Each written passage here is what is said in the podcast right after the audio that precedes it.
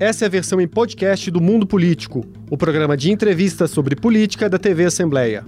Olá, hoje no Mundo Político, o Brasil que sai das urnas. Na eleição mais acirrada na história do país, o ex-presidente Lula venceu no segundo turno o atual mandatário Jair Bolsonaro por pouco mais de 2 milhões de votos e assumirá em janeiro de 2023 pela terceira vez a presidência da República. Quais as perspectivas para a transição? Como viabilizar a governabilidade em um contexto de crescimento da direita no Congresso? E o desafio da reconciliação nacional. Eu vou conversar com o cientista político e professor da UFMG, Carlos Ranulfo. Bem-vindo, Ranulfo. Bem-vindo, agradeço o convite. Ranulfo, prazer recebê-lo. Cai um tabu. Pela primeira vez, um presidente da República perdeu uma disputa por reeleição no Brasil. Quais os principais fatores que determinaram a vitória de Lula? Olha, eu, eu acho que o principal fator foi a, a alta rejeição do atual presidente. Embora ela tenha diminuído um pouco nessa reta final, ela ficou teimosamente em torno de 50%. É, a, própria avaliação do governo melhorou um pouco, a economia melhorou um pouco, havia uma expectativa de melhora da economia, fosse ela real ou não, o que interessa é que o eleitor sentia, né? Mas a rejeição, o percentual dos que diziam não confiar em Bolsonaro ou diziam que não votariam nele de jeito nenhum, sempre foi muito alto. Eu acho que isso foi o principal problema. Embora a campanha de Bolsonaro tivesse conseguido aumentar a rejeição do Lula, ela nunca chegou a ser igual à rejeição do Bolsonaro, que manteve-se mais alta. Talvez não foi só voto, teve veto também. Sim, é, exato. Eu acho que é, havia uma, uma polarização, aqueles que não admitiam votar em Lula de forma alguma e os que não admitiam votar em Bolsonaro de forma alguma. O percentual dos que não admitiam votar em, em Bolsonaro de forma alguma era maior. Acho que isso definiu a eleição. Ranulfo, até às 15 horas dessa segunda-feira, momento em que nós estamos gravando essa entrevista, Bolsonaro não se pronunciou sobre o resultado e nem telefonou a Lula. Podemos ter uma transição conturbada? Eu acho que sim. É, a atitude do Bolsonaro é, é criticável. Né? O, o, correto num país democrático, numa eleição livre, limpa e justa como foi a nossa, é que o derrotado reconheça a derrota imediatamente, cumprimente, como fez o Haddad em São Paulo com o Tarcísio. É, liga, cumprimenta, deseja um bom governo e vamos que vamos. Se colocou, inclusive, à disposição para interlocução. Colocar. Exato. É, a atitude do Bolsonaro é ruim, é, mas é compatível com tudo que ele disse antes, né, sobre a, a, a, ideia, a insinuação de que as eleições seriam fraudadas, a desconfiança relativamente ao TSE. Quer dizer, isso não ajuda em nada, isso prenuncia uma transição difícil. Né? Prenuncia que ele pode estar, o governo, pelo menos o Bolsonaro, pode estar disposto a dificultar ao máximo a transição. O que também não é muito republicano nem muito democrático. Né? É um teste para as instituições? Não, acho que o teste foi realizar essa eleição. É, essa eleição ela teve muito ameaçada, basta ver os, os famosos 7 de setembro, as, as, diversas ameaças que o Bolsonaro faz. Ele, o Bolsonaro falava que é preciso jogar dentro das quatro linhas, mas quem tratava as quatro linhas era o Bolsonaro, né, e não o TSE. Né? É, o, tem uma parcela do bolsonarismo que acha que ele que faz a lei, que é o bolsonarismo que faz a lei. É, a deputada Carla Zambelli, por exemplo, diz que ordem ilegal não se cumpre. Quer dizer, ela só cumpre a ordem que ela quer cumprir. Né? Então, acho que as instituições passaram pelo teste ao realizar uma eleição limpa. O próprio relatório das Forças Armadas, se vier a público, vai, vai constatar isso. Não houve nenhum problema na eleição. Então, acho que a gente passou bem. Né? Inclusive, o TSE está de parabéns. Falando de transição, uma informação que já saiu é que a tendência é Geraldo Alckmin ser oficializado como coordenador de transição. É um bom nome? O Geraldo Alckmin foi um nome essencial nessa, nessa disputa. Foi, foi o primeiro passo que o Lula deu no sentido de constituição de uma frente. É, quer dizer, chamar uma, uma, pessoa como Alckmin, que tinha sido um ácido adversário né, na eleição de 2006, para compor uma chapa, foi um ato corajoso e que indicava, no momento em que em, em todas as candidaturas ficavam no seu quadradinho, o Lula deu um passo fora do seu quadrado, chamou o Alckmin e depois essa, essa, essa amplitude foi completada no segundo turno. Eu acho que o Alckmin é a figura indicada para isso. O reconhecimento imediato, Ranolfo, do resultado por diversos atores políticos internacionais e mesmo nacionais tem um simbolismo relevante? Tem. Eu acho que no, no, plano nacional o mais relevante foi o reconhecimento do Lira, o presidente da Câmara. Eu acho que porque por ser um aliado do Bolsonaro, o Lira foi um esteio do governo da segunda metade do Bolsonaro. Alguns dizem até que ele governava o Brasil. Né? E a, o pronunciamento do Lira foi decisivo. Ele mostrava que, que não haveria base parlamentar nenhuma para questionar o resultado. Eu acho que foi muito importante. E os pronunciamentos internacionais, sem dúvida nenhuma. China, Estados Unidos, Inglaterra, Alemanha, quer dizer, França, a, França todo mundo. Né? Não, há, hum. não, há, não, há, não, não, não há espaço para o não reconhecimento da a própria Organização do... dos Estados Americanos, né, que Sim, faz um claro. trabalho de observação é. permanente. É nesse sentido eleitorais. o Bolsonaro se isola. Ao não reconhecer, ele está isolado. Quer dizer, ele e os seus apoiadores mais radicais, né? mas ele está isolado. Falando nessa direita radical, ela sai fortalecida no Brasil mesmo com a derrota de Bolsonaro? Sai. Ela sai. Ela, ela sai. Existe um movimento conservador no Brasil né, que, que, que descobriu o seu líder. Né? Esse líder é o Bolsonaro. Isso tem que ser reconhecido. Existe um Brasil que, que, tem, que tem convicções arraigadas e, e que nós precisamos tratar como povo. Né? O próprio Lula tem que saber tratar isso. Então, isso está tanto na sociedade como na elite política. O crescimento de, do, vamos dizer assim, do bolsonarismo na Câmara e no Senado, principalmente, foi grande. Embora seja um erro você tratar toda a direita, né? se, se, se você pegar o Congresso, Hoje ele é majoritariamente para a direita. Mas nem toda a direita pode ser colocada no, no balaio do bolsonarismo. Né? Então aí há, há distinções importantes a, a, serem feitas. Pois é, fora é, do exercício central do poder, será que esse eleitorado bolsonarista de 2022, né, que o presidente chegou aí a 58 milhões de votos, pode se dissipar nos próximos anos entre vertentes aí dessa direita? Existem vários. É, você pode dividir o bolsonarismo ou o eleitor bolsonarista em, em, clusters diversos. Né? O eleitor evangélico é uma coisa, o eleitor que aposta o agronegócio é uma coisa, o eleitor armamentista é outra coisa. Né? Então você tem diversas. E, e esse eleitor, eu acho que ele pode, você pode estabelecer diálogos com ele na medida que você começar a mostrar que certas fake news nada mais eram que fake news. Por exemplo, a ideia de que o Brasil vai ser tomado pelo comunismo. É, essa ideia não tem pena em cabeça, mas muitas pessoas acreditaram. Acho que é, é, fácil demonstrar que isso não vai acontecer, na medida que isso não vai acontecer mesmo. Né? Ou que as igrejas vão ser fechadas, né? nenhuma igreja vai ser fechada, ou que a família vai ser destruída. Então, essas pessoas que embarcaram nessa conversa, elas podem, a, a vida pode sensibilizá-las.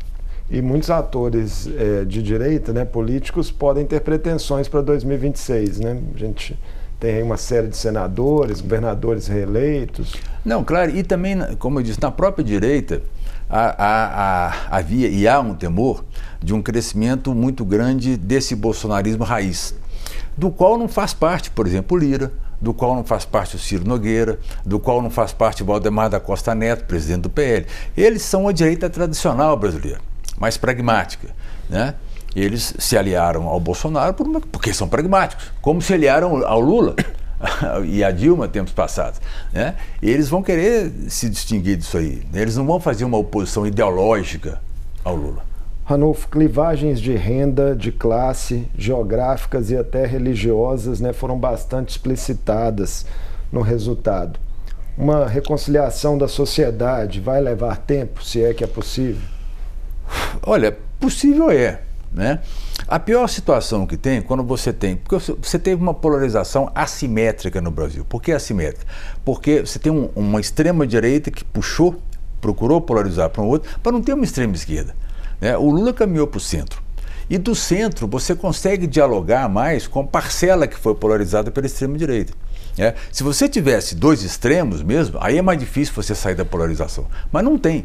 É, a, o próprio Lula, se, se constituir um governo de centro, um governo onde vai estar lá a, a Tebet, onde, tá, onde o PT não vai ser hegemônico, que o que Lula falou não vai ser um governo do PT, a própria constituição de um governo com essas características já começa a dialogar com esse setor da sociedade que pintava o, o, governo do Lula como a volta do PT, do comunismo, do vermelho.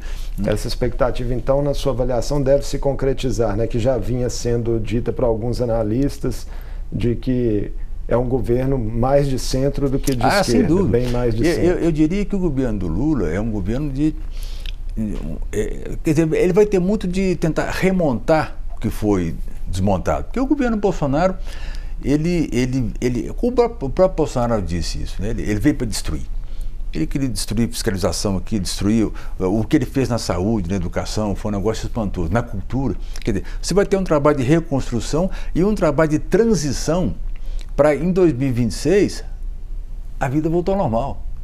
E aí, possivelmente com Lula fora, né? Ah, não, sem dúvida. O Lula, o Lula das, vai ser a última, vai ser a última, vamos dizer, tarefa do Lula politicamente, né? O Lula, o Lula não vai se recandidatar, não faz sentido isso. Né?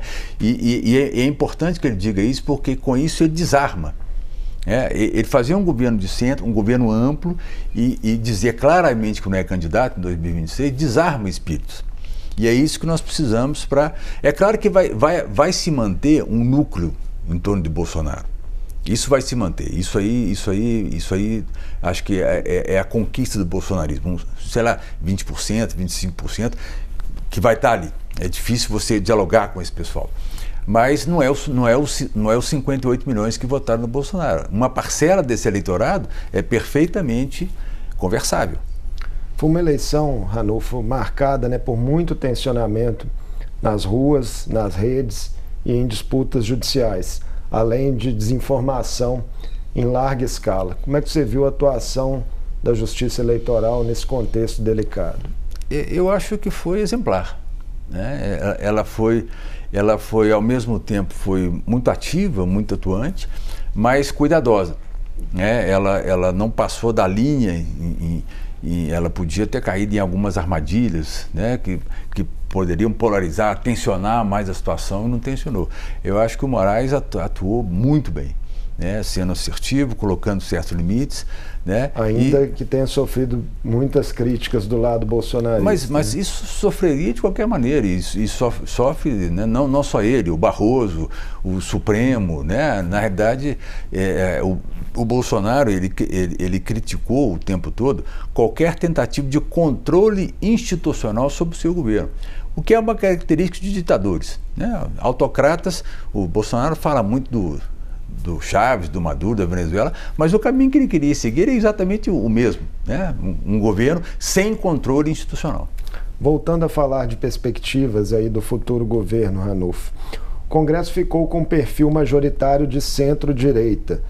Como será a relação entre legislativo e executivo? Como você imagina que será? Né? E temos aí já as eleições para as presidências das duas casas previstas para o início é, de 2023, com os atuais chefes, né, Arthur Lira e Rodrigo Pacheco, interessados nas próprias reeleições. É. Eu diria que o Congresso é até mais para a direita do que centro-direita. Acho que o, o, grande derrotado, vamos dizer assim, nessa eleição, em termos parlamentares, foi o centro. O centro encolheu no Brasil. Hum. Né? Se, se, você quiser, PSDB, você vê o que aconteceu com o PSDB. O PSDB tem 13 deputados. O MDB também diminuiu. O MDB diminuiu. Então, então você tem um centro encolhido, uma direita agigantada e uma esquerda que não cresceu, cresceu pouco. A esquerda não consegue crescer no Brasil, porque está parlamentar. Então isso dá a tônica, né, mostra a dificuldade que vai ter o Lula para montar. Agora, como eu disse, essa direita tem duas direitas. Tem uma direita mais, por exemplo, o PSD não, não, não apoiou, o União Brasil também não apoiou ninguém no segundo turno. São então, duas você... forças relevantes é, né, nesse momento. É. Então, o, o, próprio, o próprio PL, o Valdemar da Costa Neto, né, é, tem boa relação com Lula.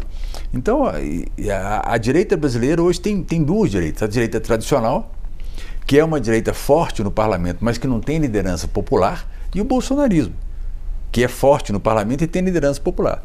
Então eu acho que o, o, a chave do Lula vai ser como que ele vai negociar, do governo Lula, vai ser como ele vai negociar com essa direita, com o Kassab, com a União Brasil, que tipo de, de, de conversa vai rolar aí, que é isso que pode garantir a governabilidade. Garante, por exemplo, a eleição do Pacheco na, no Senado, que é crucial para o Lula porque eu acho muito difícil. É, no Senado o bolsonarismo cresceu bastante. Cresceu, mas não é majoritário cresceu, mas não é majoritário. Se você juntar a esquerda, o PSD, o centro, e, e dependendo, é, é, ganha o Pacheco. É, o, o, o, o fato do PL ter a maior bancada não significa que ele vai não lhe dá o direito de. Agora, na Câmara é diferente. Na Câmara eu acho que o Lira é muito difícil ser derrotado. Aí vai, o, o, o governo vai ter, que, vai, ter que, vai ter que ver. Só vale a pena enfrentar o Lira se for para derrotar. Enfrentar para perder é bobagem. Eu, o, é, a Dilma fez isso fez com isso Cunha. Com Cunha. E aí, e, aí, e aí piora, que aí se isola. Né?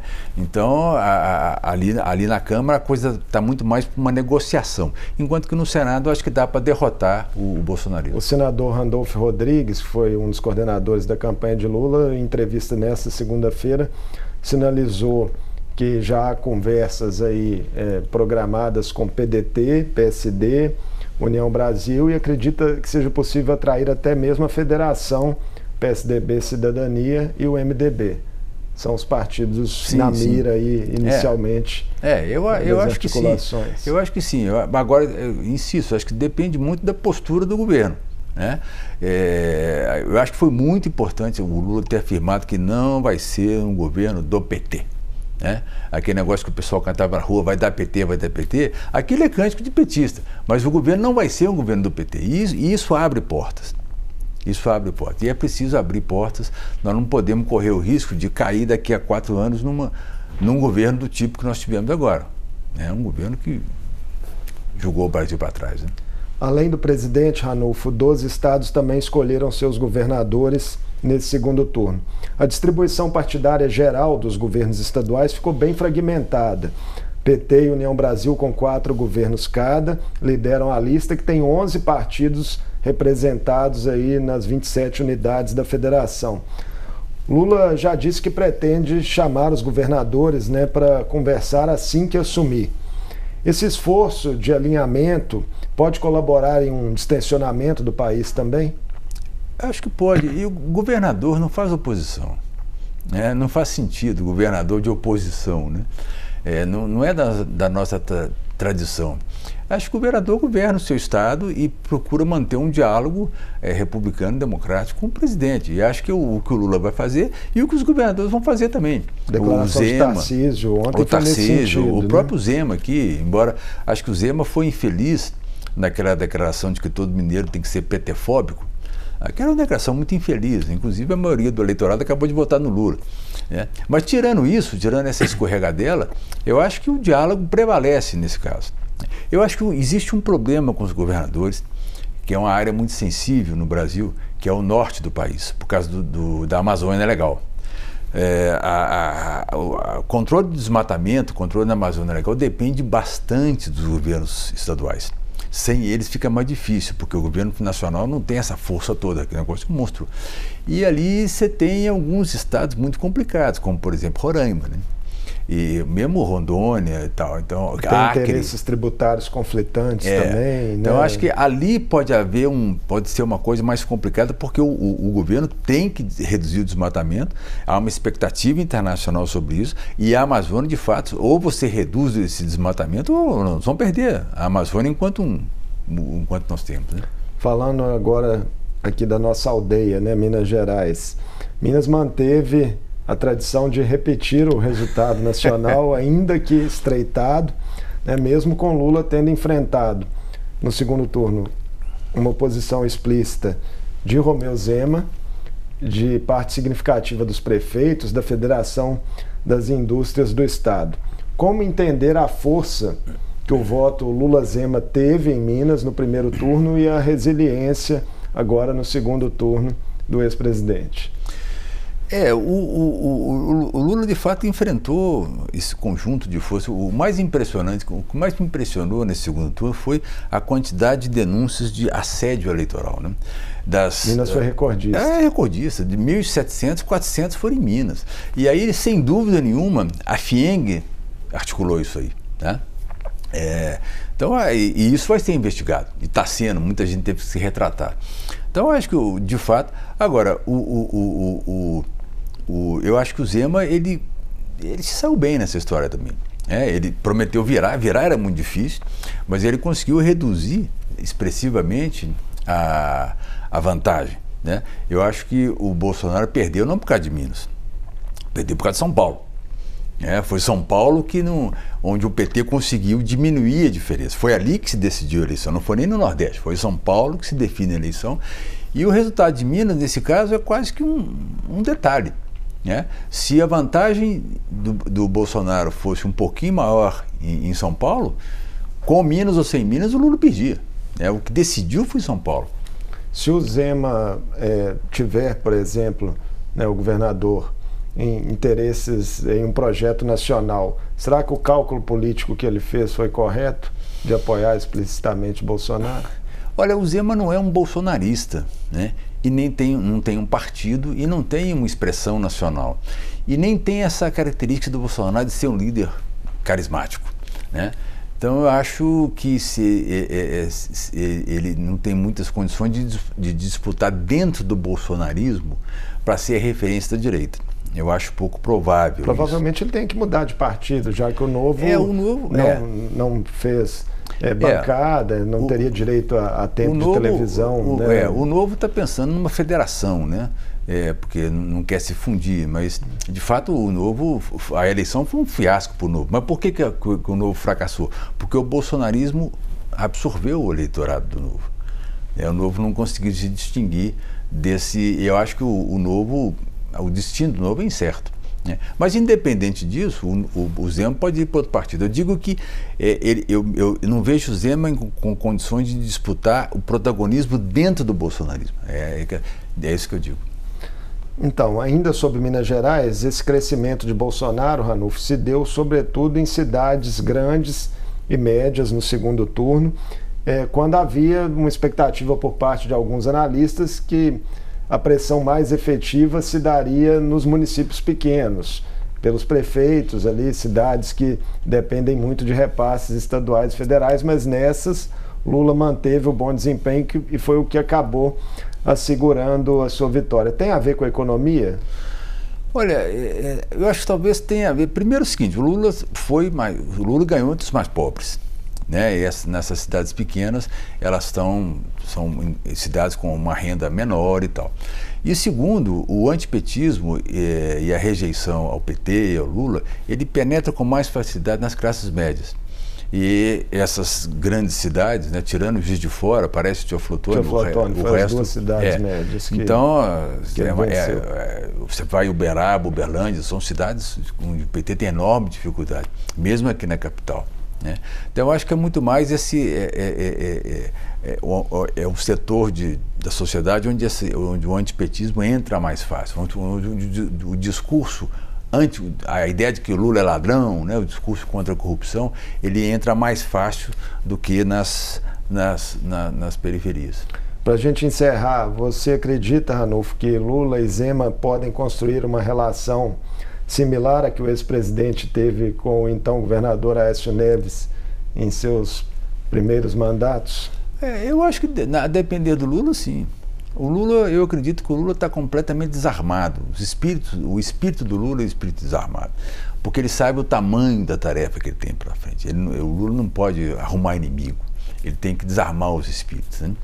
E acho que o Zema, também vai, vai para o mesmo caminho. Né? O, o Estado, o Minas Gerais não está não tá nenhuma Brastemp, a situação é, da, da fiscal não é tão boa, a dívida é. do Estado aumentou. Tem aí o acordo de recuperação fiscal pendente, é, que talvez tem... mude de termos né, com, a, Exato, com a chegada de Lula a, ao poder. A, a relação do Zema com a Assembleia foi, foi tumultuada durante esse primeiro mandato todo. É, o, vamos ver como é que vai ser o segundo, né? O, o Zema, o novo, não conseguiu nem fazer bancada, então então o Zema também não está assim num, num, mar de rosas, né? Acho que ele, ele eu acho que o, o, o pragmatismo vai levar os dois a, a conversarem. Ranulfo, muito obrigado por participar conosco mais uma vez nesse dia importante, né? O day after aí das eleições de 2022 e contamos com você futuramente aí para nos ajudar a entender esses desafios complexos da política brasileira. Eu agradeço o convite, espero que tenha contribuído eu conversei com o cientista político Carlos Ranulfo. Nosso assunto: as perspectivas para o Brasil com a vitória de Lula sobre Bolsonaro no segundo turno da eleição presidencial mais acirrada da história. O Mundo Político fica por aqui. Obrigado por nos acompanhar e até o próximo programa. O Mundo Político é uma realização da TV Assembleia de Minas Gerais. A apresentação foi de Marco Antônio Soalheiro, a produção de Tayana Máximo, a edição de áudio de Tarcísio Duarte e a direção de Vivian Menezes. Você pode seguir o Mundo Político nos principais tocadores de podcast. Assim, você não perde nenhuma edição do programa. Para assistir a essa entrevista e aos outros conteúdos da TV Assembleia, acesse almg.gov.br/tv.